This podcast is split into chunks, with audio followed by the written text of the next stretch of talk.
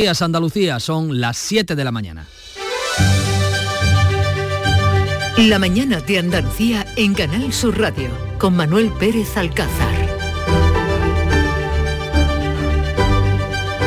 Frente a la inestabilidad política en el panorama nacional, Andalucía se confirma como un destino atractivo para las inversiones extranjeras eh, que han crecido un 87% en tres años hasta los 6.700 millones de euros. La Junta espera captar otros 11.000 millones en proyectos de inversión exterior con la nueva agencia Trade. El presidente andaluz Juanma Moreno destaca que las políticas industriales de la Junta han incentivado la llegada de nuevas firmas y a esto contribuyen los 118 millones de euros de ayudas eh, de su gobierno. Queremos aumentar el peso, habíamos perdido mucho peso industrial. Hoy representa un 13,5% de la economía andaluza, el mayor peso relativo en las dos últimas décadas. Hemos crecido dos puntos en peso industrial en cuatro años, cosa que no ha hecho ninguna otra comunidad autónoma. Recibimos inversión y vendemos fuera. Las exportaciones andaluzas han, supuesto, han superado los 22.700 millones hasta el mes de julio, el segundo mejor registro histórico a pesar de la caída interanual del 9%, principalmente por el efecto de la sequía en el campo andaluz. Y es que las lluvias acumuladas desde hace un año han dejado los embalses de la cuenca del Guadalquivir un 68% eh, por debajo del agua que de media han ido acumulando los últimos 25 años. Pese a todo, la Confederación va a cumplir su compromiso de desembalse para riego hasta final de año. Los desembalses auxiliares para paliar la sed de los cultivos de arboleda se estudiarán en octubre. De la sequía, del campo, hablaremos a partir de las 8 en conexión con Jesús Vigorra, que hará el programa La Mañana de Andalucía desde la Cooperativa Agroalimentaria La Unión en el Ejido, en Almería. Este viernes, este 22 de septiembre, la corrupción política vuelve a ser noticia. La audiencia, eh, la audiencia de Sevilla ha condenado a seis años de cárcel al exdirector de la FAFE, a Fernando Villén, por pagar con dinero público en prostíbulos. Además, la intervención de la Junta confirma el uso fraudulento de fondos públicos por parte de la empresa del marido y el cuñado de la que fuera directora de la Guardia Civil, la malagueña María Gámez, ambos habrían imputado facturas falsas en la etapa de los gobiernos socialistas. La política nacional se agita después de que Pedro Sánchez haya apuntado su disposición a negociar la amnistía que los independentistas ya dan por descontada. El presidente de la Junta, Juanma Moreno, anima hoy a los socialistas descontentos a romper la disciplina de voto en la investidura de Feijo para evitar las cesiones a los independentistas. Lo hace en una entrevista que publica el diario El Confidencial. Feijó, por su parte, ha mantenido una conversación con el presidente manchego, el socialista García Paje, uno de los más críticos con la amnistía. Paje zanja cualquier especulación de transfugismo, pero sí que reitera su malestar con el cambio de postura de la dirección del PSOE respecto a la amnistía. Feijó, por su parte, considera que la amnistía sería un ataque a la democracia. Se presentó a las elecciones con un programa muy claro. La amnistía no cabe en la Constitución. Y lo que estamos viendo es que se ha cometido un fraude electoral reincidente. El PSOE se parte entre los que respaldan las críticas de los históricos González y Guerra y quienes les acusan de desleales. Alfonso Guerra sale al paso de las críticas de Yolanda Díaz a Felipe González, eh, que eh, también eh, acusó a la líder de Sumar de acudir a una reunión con Puigdemont que no era lícita. La vicepresidenta criticando falta de rigor político, jurídico ella la habrá dado tiempo entre una peluquería y otra. Yolanda Díaz tacha de machista este comentario de guerra. Los comentarios machistas no tienen acogida. Y si me permite el señor comisario, desde aquí digo, se acabó con el machismo en España y en Europa. A pesar de todo, González y Guerra no serán expedientados como el expulsado Nicolás Redondo. Los que fueran referentes de la fundación del PSOE han encontrado voces defensoras en el PP, que prepara su acto contra la amnistía de este domingo en Madrid. Feijo ha hablado eh, con eh, García Paje para calentar motores. Dirigentes populares como Juanma Moreno ya han reconocido sentirse más próximos a González y Guerra que al PSOE de Pedro Sánchez, con el que no se entienden ni usando los traductores y pinganillos que ha aprobado ya el Congreso. Así Estos son los asuntos más destacados. Completamos la información de portada con eh, los datos que nos ofrece hoy la Agencia Estatal de Meteorología.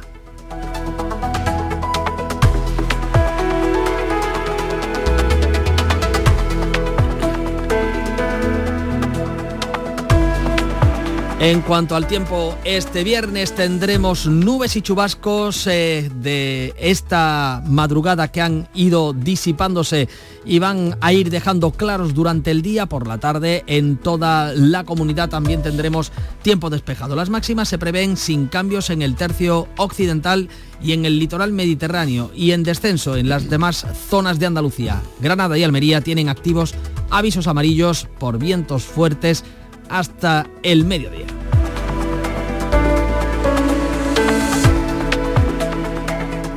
Conozcamos cómo amanece la jornada en cada una de las provincias de Andalucía. Conectamos con nuestras emisoras. Cádiz, Salud, buenos días. Buenos días, 18 grados tenemos a esta hora, 23 de máxima. Hay nubes y claros, pero se irá despejando el cielo. Cielos y temperaturas en el campo de Gibraltar. Ángeles Carreras. Pues aquí tenemos intervalos. Ha llovido escasamente durante la noche, pero no se esperan más precipitaciones. Tenemos a esta hora 18 grados, se espera una máxima de 26. ¿Cómo amanece en Jerez, Pablo Cosano? Amanece moscado porque ha llovido mucho durante la noche. 17 grados marca el termómetro hasta ahora, 25 de máxima prevista y cielo ahora limpio. Buena lluvia en Jerez. ¿Cómo amanece en Huelva, Sonia Vela?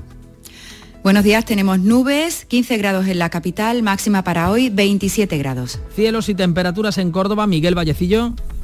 De momento 18 grados y pocas nubes. Hoy habrá algo de nubosidad por la mañana y una máxima de 27. Miramos al cielo y al termómetro en Sevilla, Antonio Catoni. Buenos días, los cielos se despejan tras las lluvias débiles de esta pasada noche. Alcanzaremos los 27 grados, ahora tenemos 15 en la capital. ¿Cómo viene la mañana en Málaga, Damián Bernal? Ha llovido también algo por aquí, las nubes que tenemos irán desapareciendo en el transcurso de las horas, tenemos 22 grados en la capital, la máxima 28. ¿Cómo tenemos el cielo y la temperatura en Jaén, César Domínguez? Pues los cielos están cubiertos, tenemos 17 grados de temperatura, también ha llovido de manera suave durante la noche, la temperatura máxima de hoy en Jaén será de 23 grados. ¿Cuál es la amanecida en Granada, Jesús Reina? Buenos días con 18 grados, cubierto y con lluvia durante la noche débil y suave. Ciertamente son precipitaciones que solamente mojan las calles y limpian el ambiente. Tenemos aviso amarillo en la costa desde el mediodía por ola y por viento. Cielos y temperaturas de Almería, María Jesús Recio. Algunas nubes en el cielo, 22 grados a esta hora, máxima 28 y también es aviso amarillo por oleaje hasta las 12 del mediodía.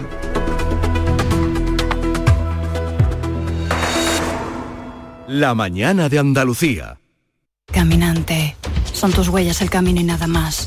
Caminante, no hay camino. Se hace camino al andar. Al andar se hace el camino y al volver la vista atrás se ve la senda que nunca se ha de volver a pisar.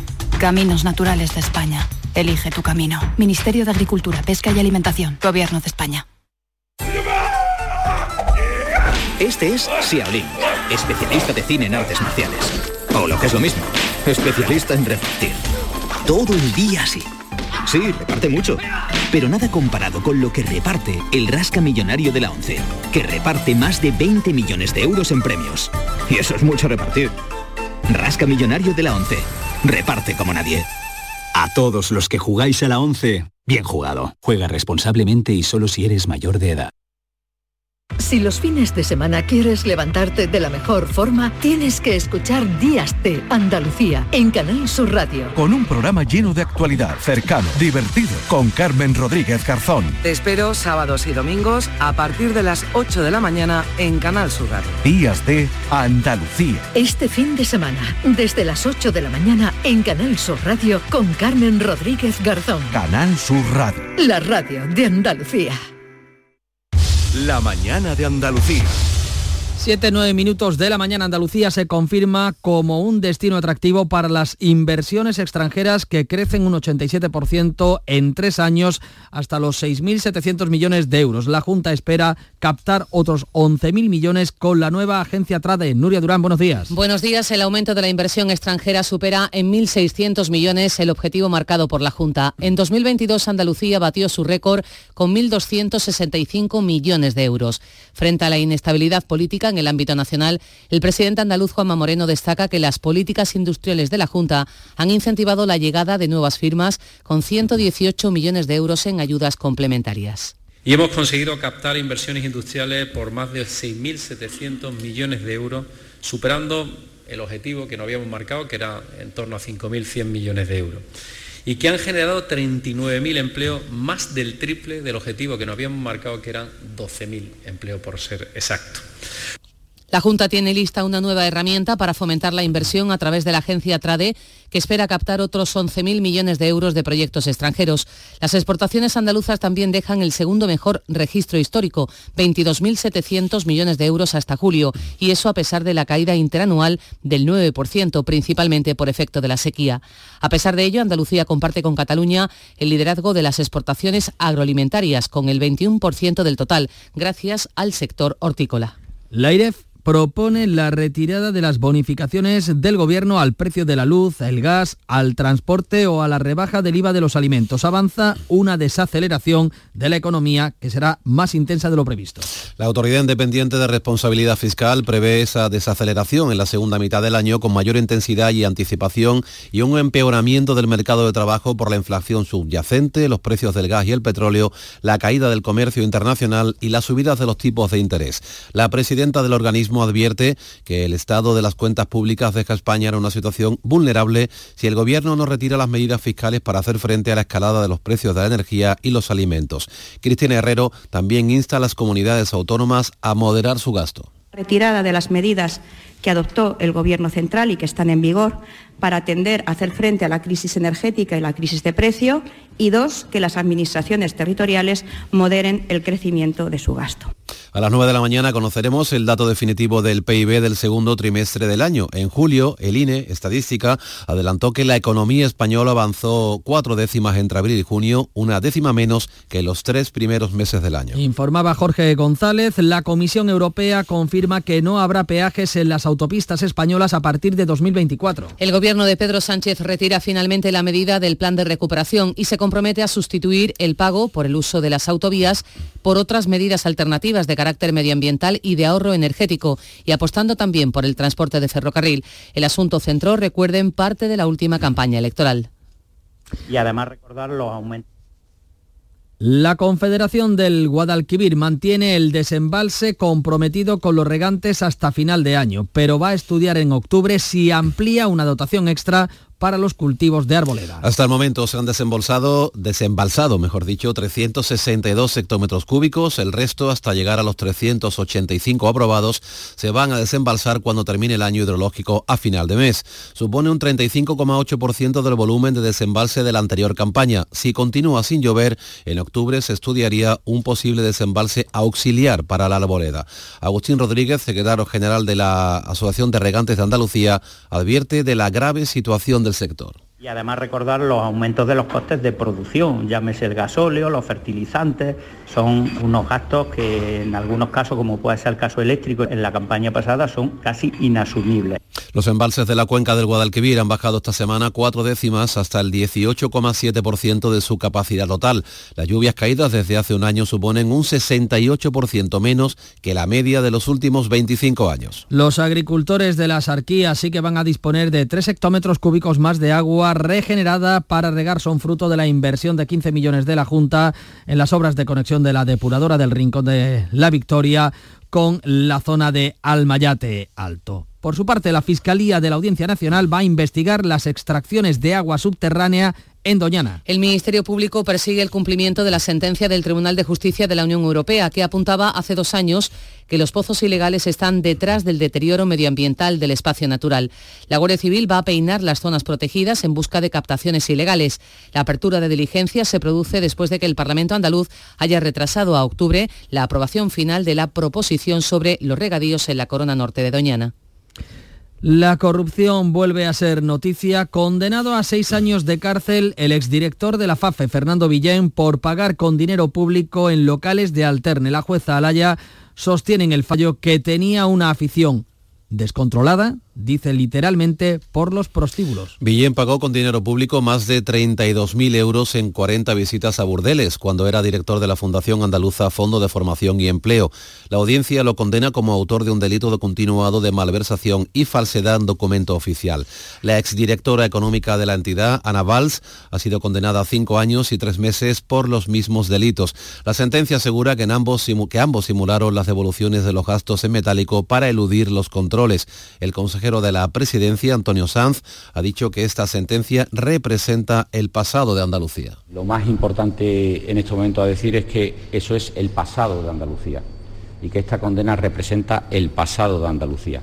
El presente de Andalucía es la inexistencia de casos de corrupción y la garantía de que de luego esas cosas no van a ocurrir. Y eso ocurre gracias a los gobiernos eh, honestos y lógicamente al incremento de todos los controles para evitar ese tipo de situaciones. El líder de los socialistas andaluces, Juan Espadas, califica de vergonzoso lo ocurrido y espera que no se vuelva a repetir. Acatamiento absoluto y espero que definitivamente zanjar un tema que es evidentemente un tema eh, muy vergonzoso.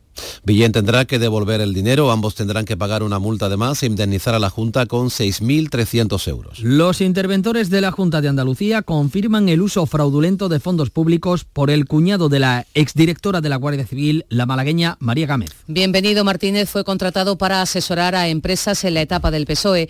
Los peritos judiciales sospechan que imputó facturas falsas de un centro de negocios que costó 1,7 millones de euros al gobierno andaluz.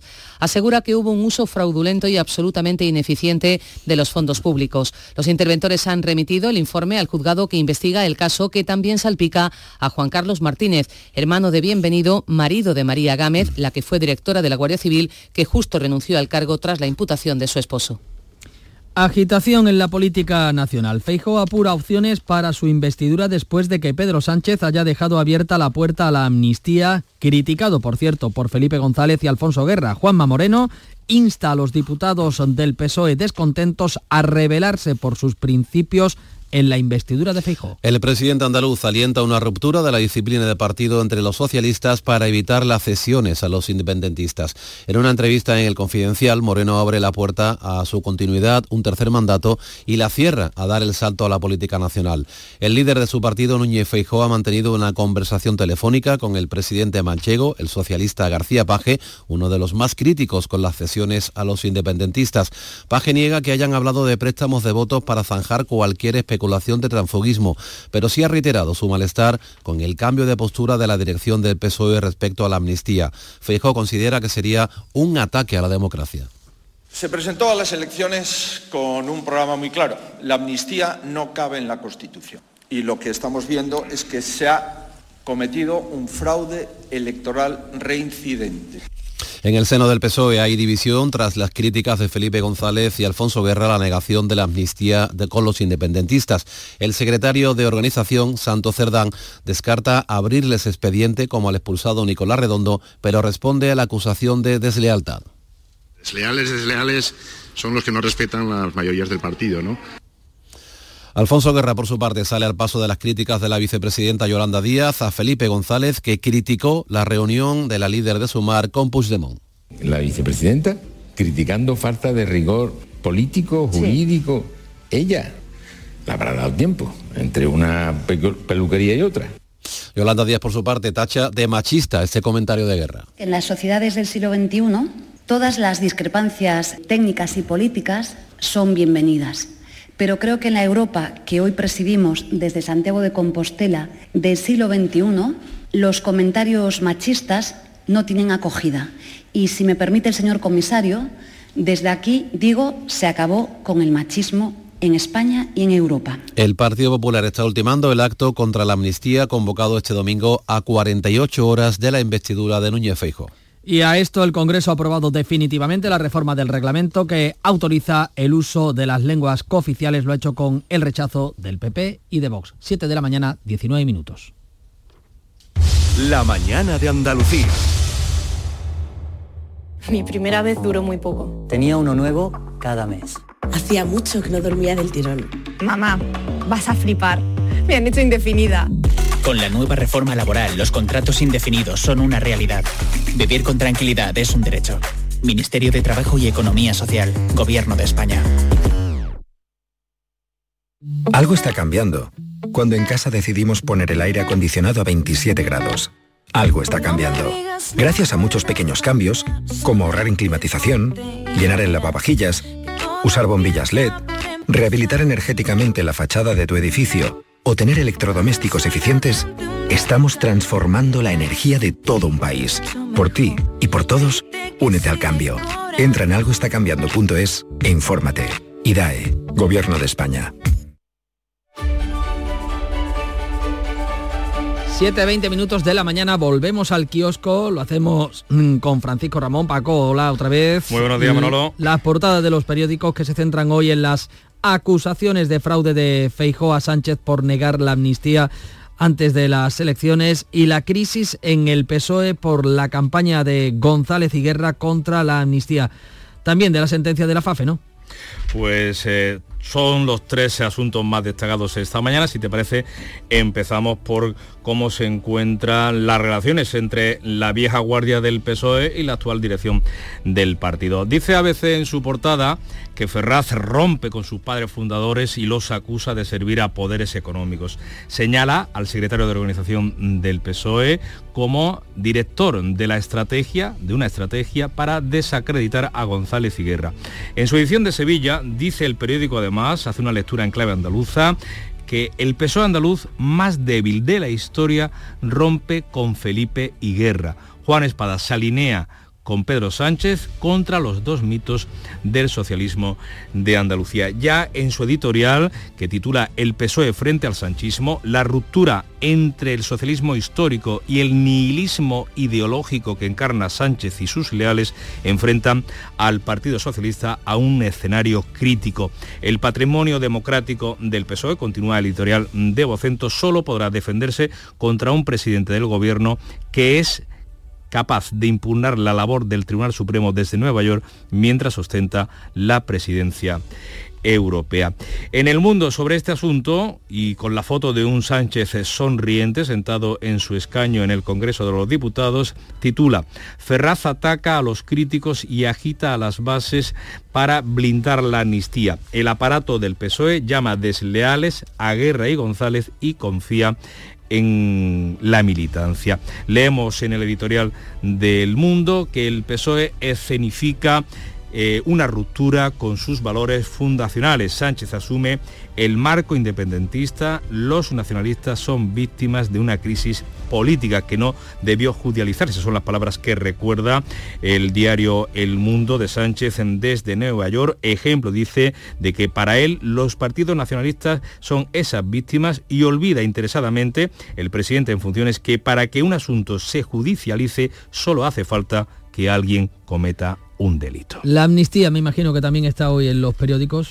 Pues eh, la amnistía, mm, el, por ejemplo, el país eh, lleva foto y titular para hablar de la amnistía utilizando al presidente del PP, a Feijóo, que acusa a Sánchez, dice el diario de Prisa, de fraude electoral por negar la amnistía antes del 23J.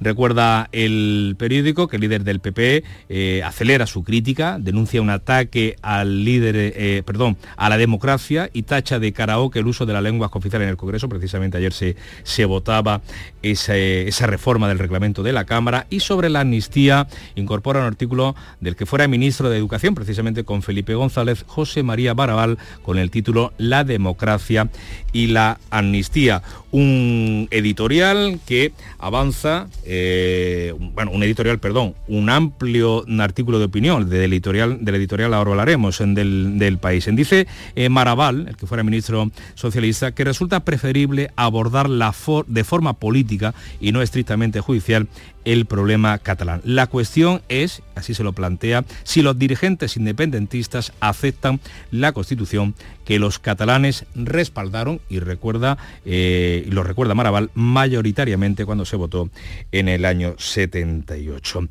Y hay más asuntos eh, destacados eh, hoy en la prensa. la sentencia de la FAFE aparece también recogida en las páginas de los periódicos, me imagino que los de tirada andaluza principalmente, aunque también posiblemente los de tirada No hay editoriales, eh, Manolo, acerca de ese asunto. Si hay algún eh, apunte de, de opinión, aparte de un gran despliegue informativo en los diarios, eh, tanto de Vocento como de- del grupo Jolie en Andalucía, pero rescatamos este apunte en las páginas de enfoque del diario ABC de Sevilla, un forfight en el puticlub titulan.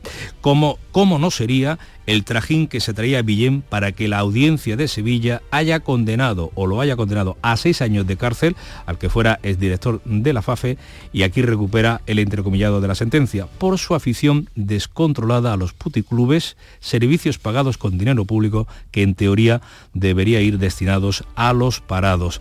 La sentencia considera aprobado ese uso, más de 30.000 euros, eh, en menos de 40, 40 dice, en no menos de 40 juergas venéreas en clubes de alterna de Sevilla, Cádiz y Córdoba. Y el diario de Sevilla hace precisamente un recuento por cada una de esas fiestas eh, de, de Villén y los que iban con él en los eh, clubes de alterne de esas tres provincias mm, de Andalucía. 43 en detalla el diario de Sevilla y da cuenta bueno, del gasto y de lo que se hizo en cada una de ellas. Pero no quisiera yo perder la ocasión también, Manolo, para ir eh, concluyendo, eh, poner, traer aquí un artículo muy interesante, ahora que se ha aprobado el uso de las distintas lenguas cooficiales eh, en el Congreso de los Diputados, una reflexión, una tribuna de Guillermo Antiñolo, de este catedrático de obstetricia y ginecología de la Universidad de Sevilla,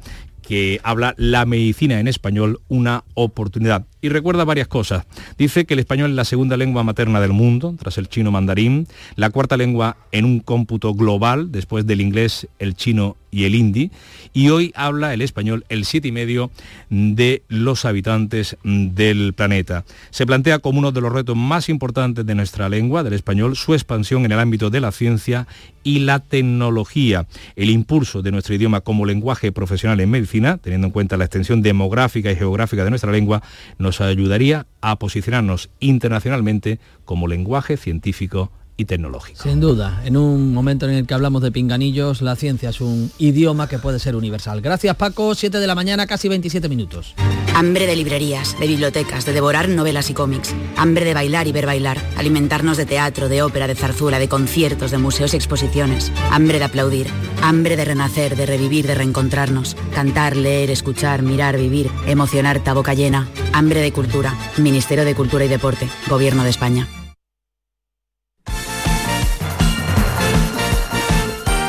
7.27 minutos, es un viernes este en el que en Andalucía se va a hablar con mayúsculas de deporte femenino porque se inaugura la Soleil Cup, pero tenemos que arrancar lamentando la derrota del Betis en su estreno en competición europea. Nuria Gaciño, buenos días. Muy buenos días. A pesar de que tuvo opciones anoche en Glasgow, el Betis no fue capaz de lograr la victoria en la primera jornada de la fase de grupos de la Liga Europa. En el primer tiempo los verdiblancos dominaron con alguna opción que otra de gol, pero en la segunda parte se diluyeron y el Rangers recuperó el control para hacer el tanto de la victoria en el minuto 67, aprovechando un rechace tras un paradón de Claudio Bravo. Los cambios aparecieron demasiado tarde y aunque el Betis se volcó en el tramo final, no tuvo la suerte necesaria para haber empatado el encuentro. También perdió el Villarreal en su estreno 2 a 0 ante el Panathinaikos. Una vez terminada la semana europea, comienza la sexta jornada en primera, en la que mañana el Sevilla visita Pamplona, mientras que el Almería recibe al Valencia con la urgencia de tener que lograr la primera victoria de la temporada. La misma urgencia que tiene el Granada, que juega el domingo en Las Palmas. El domingo también tendremos duelo andaluz entre el Cádiz y el Betis en el Benito Villamarín. Pero antes, saltan a escena hoy las campeonas del mundo. La selección femenina inicia su camino en la Liga de las Naciones esta tarde a las seis y media ante Suecia en Göteborg. Una cita clave también para conseguir plaza para los próximos Juegos Olímpicos, algo que se lograría llegando a la final. El problema es que el partido no llega en el mejor momento, en medio del conflicto, como saben, entre jugadoras y federación, que se está intentando resolver y que ha dejado patente la necesidad de cambios urgentes en un organismo que vive uno de sus peores momentos institucionales por la denuncia de las futbolistas ante una discriminación sistemática con el femenino, como bien ha calificado Alexia Putellas. Tan solo dos entrenamientos ha podido hacer Monse Tomé con un equipo cuya duda principal es conocer el estado anímico para reencontrarse con una Suecia solidaria con las españolas en su demanda. De hecho, han avisado que va a haber reivindicación conjunta esta tarde a las seis y media. Otra campeona como es Lidia Valentín se retira a los 38 años, dejando un legado en la alterofilia inigualable con tres medallas olímpicas, cuatro mundiales y 12 europeas. Y hoy comienza en Málaga la Solheim Cup, el torneo femenino de golf más importante, donde se enfrentan Europa y Estados Unidos, así que deporte femenino con letras mayúsculas, como decías Manolo. Pues sí, y esperamos que sea de éxito para, seguro que lo va a ser para Andalucía y también va a reportar importantes recursos económicos a toda la zona. Nos acercamos a las siete y media de la mañana, enseguida hacemos balance en titulares de los asuntos más destacados de esta jornada de viernes. Canal Sur Radio.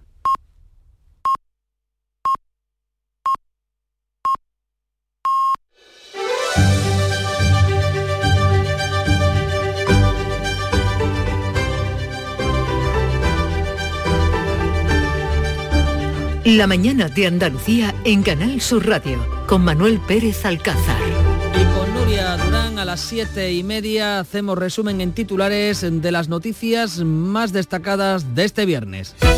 La inversión extranjera crece un 87% en nuestra comunidad en el último trienio. Andalucía capta más de 6.700 millones de euros y la Junta espera atraer nuevos proyectos por valor de otros 11.000. La economía andaluza firma su segundo mejor registro de exportaciones hasta julio, con unas ventas de 22.800 millones de euros, a pesar de una caída interanual del 9%. Condenado a seis años de cárcel el exdirector de la FAFE por pagar con dinero de la Junta en locales de Alterne. La audiencia de Sevilla en su sentencia recalca que Fernando Villén tenía una afición descontrolada a los prostíbulos. También ha sido condenada la que era directora económica de la Fundación Ana Valls. Los condenados pueden recurrir ante el TSJ. La Confederación del Guadalquivir cierra la campaña de riego como estaba previsto. Permitirá un último riego con la dotación prometida y los volúmenes aprobados el pasado abril. Dejan en el aire la posibilidad de un desembalse en octubre para aliviar los cultivos de arboleda. A la Asarquía la Junta lleva otros tres hectómetros de agua regenerada para paliar los efectos de la sequía. La Audiencia Nacional investigará las extracciones de agua subterránea en Doñana. La Fiscalía va a perseguir así que se cumpla la sentencia del Tribunal de Justicia de la Unión Europea. La Guardia Civil va a buscar pozos ilegales en las zonas protegidas de Doñana Norte y Oeste y la Dehesa del Estero y Montes de Moguer. Este viernes comienza en Casares, en Málaga, la Soleil Cup de golf. Visitantes de 20 países han reservado más de 13.000 habitaciones hoteleras para disfrutar del mejor golf femenino. Se espera un impacto económico de hasta 500 millones de euros. Es la primera vez que este torneo se celebra en España. ¿Qué nos dice el tiempo, Nuria? Las nubes y chubascos de esta madrugada se van a ir disipando hasta quedar claro el día por la tarde en toda Andalucía. Las máximas se prevén sin cambios en el tercio occidental y el litoral mediterráneo y en descenso en las demás zonas. Granada y Almería tienen aviso amarillo por vientos fuertes hasta las 12 del mediodía. Andalucía 7 y 32. Concede controlar tus gastos. Con la financiación Agrupa de Cajamar ha llegado el momento de agrupar todos tus préstamos y créditos en un solo pago mensual. Utiliza nuestro simulador y descubre cómo quedaría tu agrupación. Consulta nuestra web, apartado financiación o en nuestras oficinas. Financiación otorgada por GCC Consumo. Cajamar Consumo. Cajamar. Distintos desde siempre. Formándote en las universidades públicas de Andalucía, puedes ser quien tú quieras. Elige entre 1.500 títulos de grado y máster. Cerca de casa y con la oferta formativa de mejor calidad. Universidades Públicas de Andalucía. Somos referente. Junta de Andalucía. Hambre de librerías, de bibliotecas, de devorar novelas y cómics. Hambre de bailar y ver bailar. Alimentarnos de teatro, de ópera, de zarzuela, de conciertos, de museos y exposiciones. Hambre de aplaudir. Hambre de renacer, de revivir, de reencontrarnos. Cantar, leer, escuchar, mirar, vivir. Emocionar, boca llena. Hambre de cultura. Ministerio de Cultura y Deporte. Gobierno de España. Las claves económicas con Paco Bocero. Paco Vocero, buenos días. Buenos días, Manuel, ¿qué tal? ¿Cómo andamos? Pues rematando la semana que ha sido intensa en lo político, también en lo económico. Fíjate qué titulares traíamos hoy con esos eh, datos de eh, negocio exterior de las empresas andaluzas y también de captación de inversiones. Pero bueno, eh, llegamos al viernes, vamos a ver qué tenemos en la agenda para finalizar esta semana.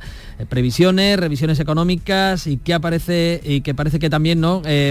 que pueden ser noticia a partir de hoy estas previsiones, estas revisiones económicas, Paco. En efecto, Manuel, como bien dice ahí, por cierto, hay que destacar cómo has empezado haciendo las cifras económicas de inversión extranjera en Andalucía. Si ayer hacíamos un apunte con los mm, traslados y entradas de empresas, hoy estas cifras, estas cifras vienen a reforzar esa idea, esa idea en los últimos años de este atractivo de, de, la comunidad autónoma. Pero bueno, como estábamos comentando, efectivamente es que hoy vamos a tener también eh, previsiones, en este caso, revisiones, en este caso la definitiva del dato de crecimiento, aunque será el año próximo cuando la tengamos y la publique el INE. ¿no? Esta, el INE. Esta semana hemos visto eh, las nuevas previsiones del Banco de España, de las cámaras de comercio o de la OCDE, pero también esas revisiones que te digo, de 2001 y 2022, que no hay que olvidar que al final, igual que la revisión de las cifras del PIB del segundo trimestre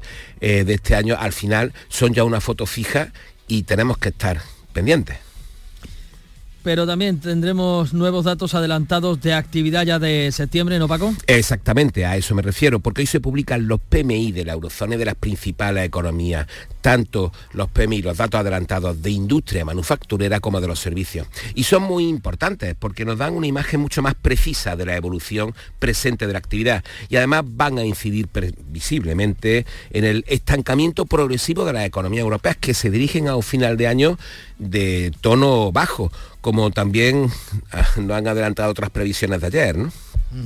¿Te refieres a las del aire? Efectivamente, que has comentado también antes, a las que, presentó su presidenta, Cristina Herrero, que dijo prever esa desaceleración del crecimiento económico en España en esta segunda mitad del año, eh, con mayor intensidad y anticipación. Y además proyectando una pérdida de dinamismo en el mercado de trabajo, algo que también FEDEA y BBVA ayer fueron apuntando para el último trimestre.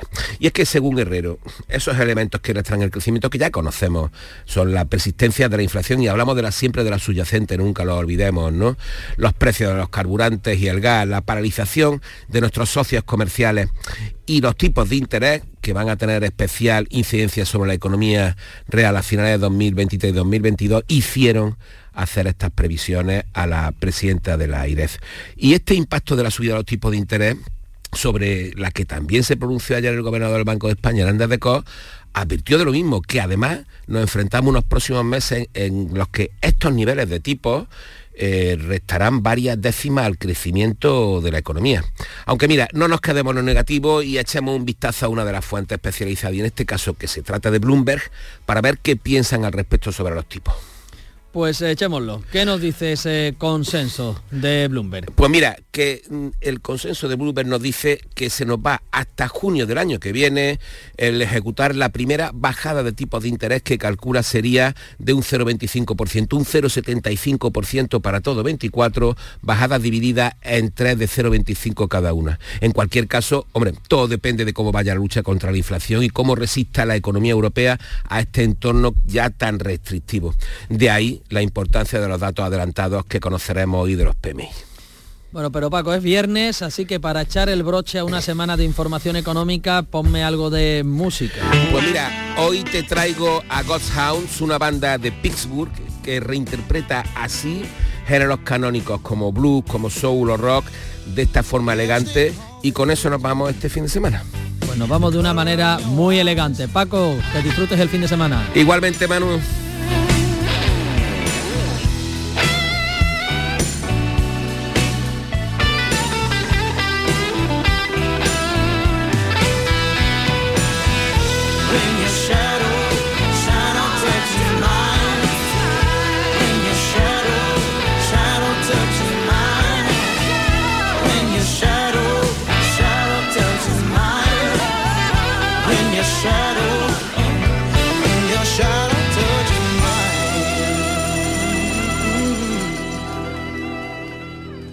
No todas las caídas son mala suerte. Tampoco pienses que esto no te puede pasar a ti. Planificar los trabajos en altura es la mejor medida de seguridad. Algunos golpes en la vida se pueden evitar. Si subes seguro, seguro que bajas. Instituto Andaluz de Prevención de Riesgos Laborales. Consejería de Empleo, Empresa y Trabajo Autónomo. Junta de Andalucía. Los fines de semana nos despertamos en los mejores rincones de Andalucía para que conozcas su historia, su cultura, sus curiosidades, sus leyendas. Te invitamos a conocer una Andalucía llena de talento, hermosa, fascinante y única. Andalucía nuestra. Los sábados y domingos desde las 7 de la mañana en Canal Sur Radio con Inmaculada González. Canal Sur Radio. Somos más Andalucía. Mi primera vez duró muy poco. Tenía uno nuevo cada mes. Hacía mucho que no dormía del tirón. Mamá, vas a flipar. Me han hecho indefinida. Con la nueva reforma laboral, los contratos indefinidos son una realidad. Vivir con tranquilidad es un derecho. Ministerio de Trabajo y Economía Social, Gobierno de España.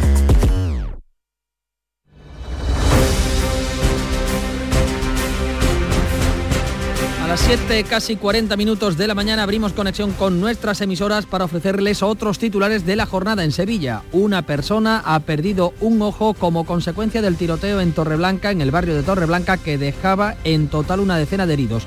Un suceso cuyo origen pudo estar en la oposición de una familia la relación de una menor de edad con otra joven, Antonio Catoni. Buenos días, pues permanece detenido el presunto autor de ese tiroteo en la noche del pasado miércoles en el barrio de Torreblanca que causaba heridas a 10 personas. La mayoría de ellas fueron trasladadas al Hospital Virgen del Rocío, donde se vivieron momentos de tensión y donde se ha verificado que, como cuentas, uno de los heridos perdía un ojo. La investigación continúa abierta, pero sí se baraja como detonante la oposición de una familia a que su hija menor de edad mantuviese una relación con otra joven de 19 años. El incidente se producía en la plaza del, Plotan- del Platanero, que es una de las zonas más deprimidas del barrio y los vecinos pues dicen que están cansados. Llegó lo que pasó aquí, yo no sé, yo me asomé a la ventana, vi mucha gente, pero vamos, no sé cómo va la costa.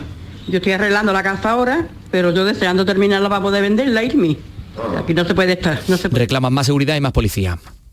La polémica suscitada a raíz de las fotos de desnudos de niñas modificadas eh, por otros menores a través de la inteligencia artificial en el municipio extremeño de Almendralejo ha sacado a la luz un hecho similar en Ayamonte, Huelva. Sonia Vela, buenos días. Buenos días. Allí un menor de 16 años, natural del municipio, eh, ha sido investigado por la Guardia Civil por, según confesó, haber realizado un fotomontaje en el que simulaba el desnudo de varias compañeras de clase del instituto al que asistía y difundirlo luego por WhatsApp y por redes sociales. El joven admitió que había utilizado un programa informático, el Photoshop, y la investigación de la Guardia Civil está ahora a cargo de la Fiscalía de Menores. El joven infractor, tras ser identificado, dejó de asistir a clase y ya no está matriculado en el instituto. La Guardia Civil se ha incautado de un alijo de éxtasis y cocaína rosa en Andújar, Jaén. César Domínguez, buenos días. Sí, es una droga que se ha puesto de moda entre los jóvenes ricos, pero que ni es cocaína ni es de lujo, es una mezcla de sustancias más baratas como ketamina o éxtasis. El, el detenido es un vecino de Barcelona que circulaba con su vehículo por la A4 a su paso por Andújar. Le han encontrado una bolsa de 48 pastillas de éxtasis, 5 gramos de cocaína rosa y medio gramo de cocaína. La organización agraria COAG alerta de la caída de precios por debajo de los 30 céntimos de calabacín y pepino al inicio de la campaña. Almería, María Jesús Recio. De momento son dos los productos afectados, pero temen el efecto contagio y estamos en el inicio de la campaña. Ventas muy por debajo de los costes de producción que van a poner en conocimiento de la Agencia de Información y Control Agroalimentario. Piden una investigación para conocer qué empresas compran a tan bajo precio, menos de 30 céntimos, beneficiándose de unos precios que se desmoronan. Una situación que se repite, aseguran año tras año, mientras aumentan los precios de los productos para los consumidores. Asuntos que podremos abordar a partir de las 8 en el programa que va a dirigir desde la empresa La Unión del Ejido Jesús Vigorra. En Málaga, nueva estación bombeo de bomberos en Rincón de la Victoria que proporciona 3,3 hectómetros cúbicos de bombeo de agua para riego en la Sarquía. Damián Bernal.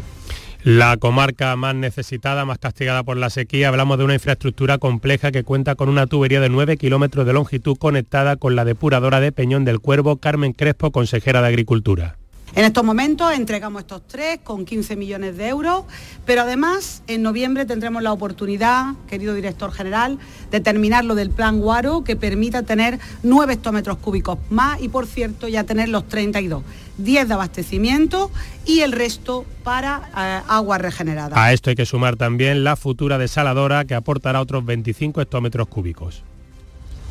Costas aprueba la realización de obras de emergencia en el castillo de San Sebastián de Cádiz. Salud Otaro. Entre otros trabajos se va a reconstruir el tramo de muralla que se ha derrumbado y se va a reforzar la base de la cimentación. También se rellenarán los huecos y se consolidarán otros elementos afectados por la acción del mar. El subdelegado del Gobierno en funciones ha recordado que el Gobierno ya ha intervenido en los últimos años en otros tramos de la muralla y ha instado a otras administraciones responsables a que hagan parte de su trabajo, trabajos que ahora tienen un plazo de ejecución de seis meses y un presupuesto de casi un millón de euros. Continúa el hostigamiento de las patrulleras gibraltareñas a los pesqueros linenses. Es lo, que ha vuelto a, denunciar el pescador que este mes eh, de agosto fue abordado por patrulleras de la Roca. Cuéntanos, Algeciras, Ángeles Carrera. Pues sí, Jonathan Sánchez ha estado faenando en el último mes en otros caladeros a la espera de que las aguas se calmaran en torno a Gibraltar, pero ayer, sin embargo, regresó a la zona y una vez más estuvo permanentemente hostigado por una lancha de medio ambiente del Peñón. Pese a todo, en esta ocasión no le pidieron documentación. Llegan las 8 menos cuarto de la mañana, llega la mañana de Andalucía, la información más cercana a la de su ciudad y su provincia. En la mañana de Andalucía de Canal Sur Radio, las noticias de Sevilla con Antonio Catoni. Buenos días, el Betis perdía por 1 a 0 en Glasgow ante el Rangers en la primera jornada de la Liga Europa. El técnico bético Pellegrini lo ha considerado una injusta derrota. También les vamos a contar que una persona ha perdido un ojo como consecuencia del tiroteo en Torreblanca que dejaba un total de 10 heridos, un suceso cuyo origen pudo estar en la oposición de una familia a la relación de una menor de edad con otra joven. Y acaba de recuperarse la conexión ferroviaria Sevilla-Huelva que ha permanecido cortada por una avería de un tren de mercancías entre San Juan del Puerto y Niebla. Acaba de recuperarse, como decimos, esa conexión. Y en el coche, el tráfico, a esta hora tenemos 5 kilómetros de retenciones en la entrada a Sevilla por la autovía de Huelva, un kilómetro en la S30 en el nudo Gotabeleche en sentido Ronda Urbana Norte y dos kilómetros en el puente del Centenario en sentido Cádiz. El tiempo, los cielos se despejan, se despejan tras las lluvias débiles de esta pasada noche que no han dejado gran cantidad de agua, temperaturas sin cambios, llegaremos a los 25 en Morón, 27 grados en Lebrija, Écija y Sevilla, donde ahora tenemos 15. Escucha bien lo que te voy a decir, alégrate, ya no te vas a arrepentir, yo te voy a ayudar a que puedas ahorrar nuestro petróleo, ese sol y no lo pueden apagar. Placas fotovoltaicas Dimarsa. Infórmate en el 955 12 13 12 o en dimarsa.es. En Canal Sur Radio, las noticias de Sevilla. Abrimos con el deporte con esa derrota del Betis en Glasgow frente al Rangers en su debut en la Liga Europa, pese a que comenzó dominando. Antonio Camaño, buenos días. Hola, ¿qué tal? Buenos días. Debut del Betis en la Europa League con derrota 1-0 ante el Glasgow Rangers en un primer tiempo en el que el conjunto de Pellegrini sí dio la talla, le plantó cara al conjunto escocés, pero desapareció en la segunda mitad. Desconexión absoluta del conjunto verde y blanco y se vuelve de Escocia con una derrota en su debut europeo en la fase de grupos de esta Europa League. Tendrá que centrarse en la liga, próximo rival en casa el Cádiz. Y el que ya trabaja también en el partido del próximo fin de semana es el Sevilla, enfrentamiento ante Atlético Sasuna. Ojo que el momento también por el que atraviesa eh, Mendilíbar y los suyos es complicado. En liga solo una victoria, viene de empatar ante el Lense la Liga de Campeones, dejando sensaciones regulares. Gracias Antonio Camaño. Ya conocemos, por cierto, cómo será el futuro estadio Ramón Sánchez Pijuán. Tendrá un aforo de 55.000 espectadores, costará 350 millones y abrirá sus puertas en 2020 tras dos años de obras. Así lo ha desvelado el vicepresidente del Sevilla en el World Football Summit. Son las 7 y 47. No lo pienses más. Este año haz borrón y casa nueva con la hipoteca joven IN95. La hipoteca que estabas buscando. Porque te financiamos hasta el 95% del menor valor entre tasación y compraventa. Para más información, acércate a nuestras oficinas o entra en cajaruraldelsur.es. Te sobran razones para venir a Caja Rural del Sur. Hipoteca joven IN95 de Caja Rural del Sur. Formamos parte de ti. Las noticias de Sevilla. Canal Sur Radio. Permanece detenido el presunto autor del tiroteo que la noche del pasado miércoles causaba heridas a 10 personas en el barrio de Torreblanca, parte de ellas miembros de una misma familia. La mayoría de estos heridos fueron trasladados al Hospital Virgen del Rocío, donde se vivieron momentos de tensión. Uno de los heridos ha perdido un ojo. La investigación continúa abierta. Se baraja como detonante la oposición de una familia a que su hija menor de edad mantuviese una relación con otra joven de 19 años. El incidente se producía en la plaza del Platanero. Los vecinos piden más seguridad, también lamenta las carencias del barrio el director del centro cívico, Ángel Luis Álvarez. Eh, hace años aquí había dos comisarías de policía y se las llevaron las dos. Igual es que no hacía mucha falta, hacía más falta en, otros barrios y por eso pues se la llevaron de, aquí. Eh, hay también grandes problemas con el centro de salud. La Guardia Civil investiga las causas de la salida de vía de un vehículo que se precipitaba también en la noche del miércoles a la presa de Alcalá del Río tras chocar contra la barandilla del Puente Viejo. Caía desde 10 metros de altura. El vehículo se encontraba a 6 metros de profundidad con el conductor a bordo, un hombre de 58 años de edad, vecino de Alcalá del Río. Su cuerpo sin vida tuvo que ser escarcelado. Un rescate muy dificultoso, como ha señalado Carmelo Cáceres, suboficial de bomberos del Ayuntamiento de Sevilla, que ha participado. Estamos en una zona donde hay muchísimo lodo el vehículo estaba sumergido totalmente y enterrado. Hay que un poco limpiar ese lodo, eh, abrir apertura para que esas eslingas pueden acceder a, poder abrazar, pues digamos, ese vehículo y después pues, producir un izado conforme a establecer la seguridad. Y en la capital el ayuntamiento ha iniciado el estudio en profundidad del tronco del ficus de la Encarnación para conocer el estado real del interior del árbol. Además de rebajar la copa para evitar más caídas de ramas, las pruebas deben determinar el grado de pudrición del ejemplar a través de diversas técnicas, como explica la delegada de Parques y Jardines Evelia Rincón. Hemos comenzado a usar dos sistemas más innovadores que son el resistógrafo y el tomógrafo, donde nos van a indicar la densidad de la madera para poder tomar decisiones futuras sobre el propio árbol, para ver si se encuentra mejor o en peor estado. Y por otra parte, en los otros emplazamientos donde existe ficus, como son la Plaza del Cristo de Burgos y la Plaza del Museo, ya se están tomando las decisiones oportunas para que los vecinos no corran peligro. El ayuntamiento ha iniciado, como decimos, ese estudio en profundidad. En esos puntos que acaba de comentar la delegada, se están trasladando los bancos que están más cercanos a los árboles para evitar el riesgo de las personas que se puedan sentar en esos, en esos bancos. TUSAM garantiza la normalidad en el pago a proveedores y de las nóminas a los trabajadores en las fechas y plazos habituales. Ante la posibilidad de que el proceso de abono pudiera verse perjudicado por el hackeo del ayuntamiento, el Consejo de Administración ha aprobado facultar al gerente para que gestione una operación financiera por valor de 7 millones de euros que garantizaría los pagos en el hipotético caso de que fuera necesario. Les contamos además que la Comisión de Desembalse de la Confederación Hidrográfica del Guadalquivir ha aplazado al mes de octubre la autorización de desembalses auxiliares que demanda el sector agrario, fundamentalmente el del frutal de Arboleda. Y la alcaldesa de Alcalá de Guadaira se ha mostrado contraria a la subida del agua de la tarifa en un 30%, tal y como plantea el Ayuntamiento de Sevilla para la empresa pública de Masesa que también surte Alcalá, a Dos Hermanas o a Coray del Río, además de la capital. Ana Isabel Jiménez comparte que hay que adoptar medidas por la sequía, pero entiende que la subida que propone el alcalde de Sevilla es desmesurada.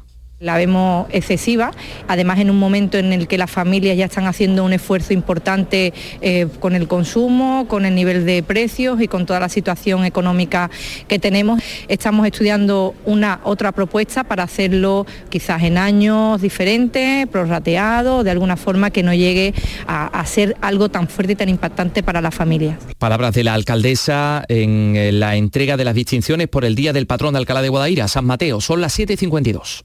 Frigoríficos del ahorro, los frigoríficos Nevir. Selección de frío congelador, motor inverter para bajo consumo, enfriamiento rápido, silenciosos. Sí, sí, frigoríficos Nevir. En blanco o inox, puertas reversibles. Ya lo hemos dicho, somos los frigoríficos del ahorro. Nevir, en las mejores tiendas.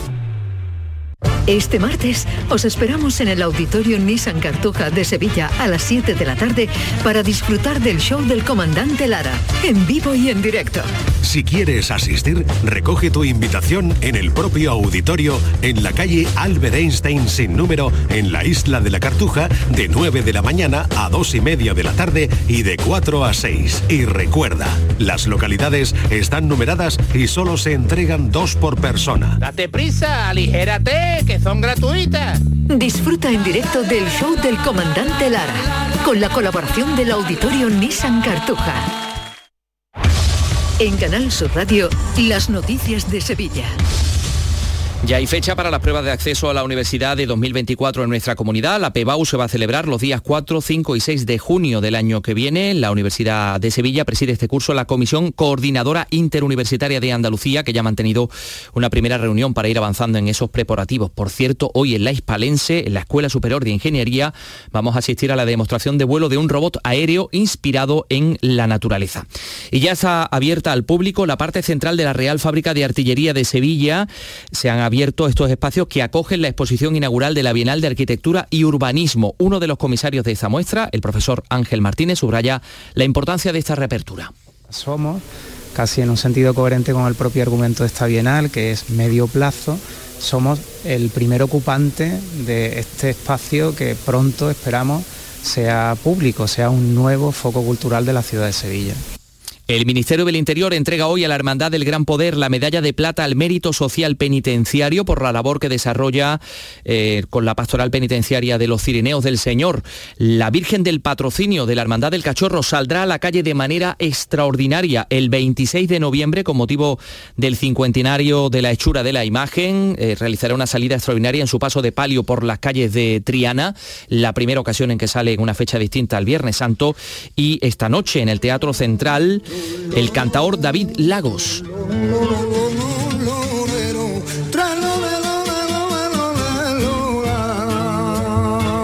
Cinco minutos para las 8 de la mañana. Escuchas La mañana de Andalucía con Jesús Vigorra. Más Andalucía, más Canal Sur Radio. Aquadeus, el agua mineral natural de Sierra Nevada, patrocinador de la Federación Andaluza de Triatlón, les ofrece la información deportiva. 8 menos 5 de la mañana, Nuria Gaciño, buenos días. Hola, ¿qué tal? Muy buenos días. Un viernes que viene cargadito. De, de deporte femenino tenemos el arranque de la Solen Cup de golf en Andalucía, en Málaga, este mismo viernes. Tenemos que las campeonas del mundo de fútbol, después de toda la polémica que las rodea, vuelven a disputar hoy el primer partido después de ganar la estrella, ¿no? Efectivamente, el primer partido de la Liga de las Naciones. Y venimos de una semana europea que la verdad que no nos ha dejado muy buen sabor de boca para los andaluces. No ha tenido un buen estreno en la Liga Europa el Betis y eso que anoche ante el Glasgow Rangers en la primera parte pudo haberse adelantado en el marcador, pero las opciones no se concretaron y ya en la segunda mitad vimos a un Betis mucho más apagado, lo que aprovechó el equipo escocés para hacer el tanto de la victoria en el minuto 67. Estuvieron muy atentos los escoceses en un rechace tras un paradón de Claudio Bravo. Los cambios llegaron tarde y es cierto que el Betis lo intentó en el tramo final del partido, pero no hubo acierto. Resultado injusto para Manuel Pellegrini. Muy conforme con el rendimiento y con la personalidad del equipo, por supuesto muy disconforme con el resultado, pero creo que el equipo hizo los dos tiempos el juego que yo esperaba. No mereció el Betis la derrota, según Manuel Pellegrini, una derrota que nos contó anoche desde Glasgow nuestro compañero Jesús Márquez, la segunda derrota consecutiva con Pellegrini en el banquillo. Jesús, esto no es nada normal. ¿Qué tal? Muy buenos días. ¿Qué tal, Nuria? Buenos días. No, no estamos acostumbrados a ver al Real Betis Balompié caer dos partidos consecutivos. Cayó en Barcelona y ha caído aquí en, Glasgow, en Escocia y sobre todo porque la primera parte del equipo fue muy seria, tuvo personalidad, eh, parecía que el gol podía caer en cualquier momento, con Abde creando muchísimo peligro por esa banda izquierda, pero duró lo que, lo que duró el futbolista marroquí, que luego en sala de prensa Pellegrini llegó a decir que en el descanso sufrió un mareo y que a pesar de todo eh, quiso continuar en la segunda parte, pero ya no tuvo la chispa del primer periodo. Es más, eh, al Ranger le bastó el, orden y un juego mucho más vertical, con mucha más fe, buscando la portería contraria para marcar el único gol del partido. Ha dejado alguna duda Pellegrini. En esta ocasión las rotaciones no le salieron bien y sobre todo los cambios en la segunda mitad. Toca pasar página, pensar ya en el Cádiz, que está a la vuelta de la esquina, pero habrá que analizar tranquilamente qué le pasa a este Betis que ha perdido fútbol y que sobre todo ha perdido gol. Así que va a viajar dentro de un ratito y se espera que en torno a las dos y media, tres de la tarde llegue a Andalucía. Pues a ver cómo reacciona el Betis en Liga el próximo domingo, que disputa el duelo andaluz de la jornada ante el Cádiz en el Benito Villamarín a las seis y media de la tarde. Duelo clave entre ambos para intentar recuperar esa zona alta de la clasificación. Con más urgencia se presenta la sexta jornada en primera, pues para los otros tres equipos andaluces. El Almería recibe mañana al Valencia y el domingo el Granada juega en Las Palmas. Los dos necesitan la victoria para salir de los puestos de descenso. Para alejarse de esta zona también necesita la victoria mañana el Sevilla ante Osasuna en el Sadar. Y necesita también la victoria esta tarde la selección femenina de fútbol. Las campeonas del mundo inician su camino en la Liga de las Naciones con el objetivo también de conseguir plaza olímpica. La cita es a las seis y media de esta tarde ante Suecia en Göteborg y tras una semana de lo más convulsa para intentar desbloquear el conflicto entre jugadoras y federación, el combinado nacional afronta el choque ante las suecas con solo dos entrenamientos, así que es una incógnita ver el estado físico que van a presentar las jugadoras y también el anímico. Otra incógnita es saber cuál será la reivindicación conjunta que esta tarde van a hacer suecas y españolas antes del partido. Precisamente en la previa del encuentro comparecieron, comparecieron ante los medios Alexia Putellas e Irene Paredes. La dos veces balón de oro explicó eh, que en ningún momento han pedido la destitución de nadie. Nunca hemos pedido destitución, ni poner, ni quitar en un entrenador. O sea, todo lo que hemos hecho es a modo de trasladar, eh, cuando hemos sido capitanas, eh, inquietudes o, conceptos en los cuales el vestuario no terminaba de, de sentirse cómodo, eh, siempre entendiendo que nuestro trabajo no es ese. Pues a ver hoy cómo le va a España a las seis y media frente a Suecia y comienza ya la Solheim Cup en Málaga, el torneo femenino de gol más importante del mundo. Aquadeus, ahora más cerca de ti, procedente del manantial Sierra Nevada, un agua excepcional en sabor, de mineralización débil que nace en tu región. Aquadeus Sierra Nevada es ideal para hidratar a toda la familia y no olvides tirar tu botella al contenedor amarillo. Aquadeus, fuente de vida, ahora también en Andalucía.